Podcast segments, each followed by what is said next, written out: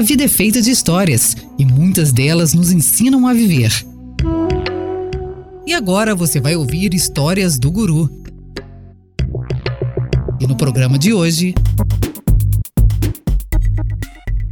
Um dia, um professor entrou na sua sala de aula e pediu aos seus alunos que se preparassem para uma prova surpresa. O professor entregou a cada um os exames com o texto virado para baixo, como de costume. Depois de ter entregue a todos eles, ele pediu aos alunos que virassem a prova.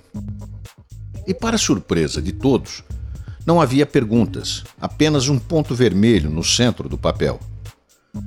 O professor, vendo a expressão de surpresa no rosto de todos, disse o seguinte: eu quero que vocês escrevam sobre o que vocês estão vendo nesse papel. Os alunos, ainda confusos, começaram a tarefa inexplicável.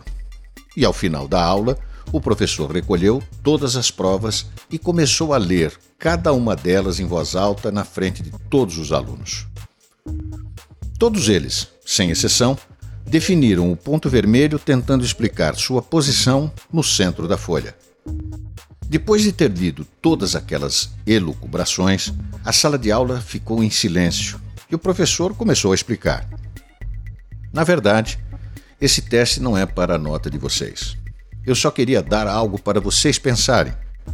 Eu vi que ninguém escreveu sobre a parte branca do papel. Todos se concentraram no ponto vermelho. E é isso que acontece também nas nossas vidas. Nós insistimos em focar apenas nos problemas, seja na parte de saúde, na falta de dinheiro, na relação complicada com a família, na decepção com algum amigo. O ponto vermelho é muito pequeno quando comparamos com tudo que temos nas nossas vidas, mas são eles que poluem as nossas mentes.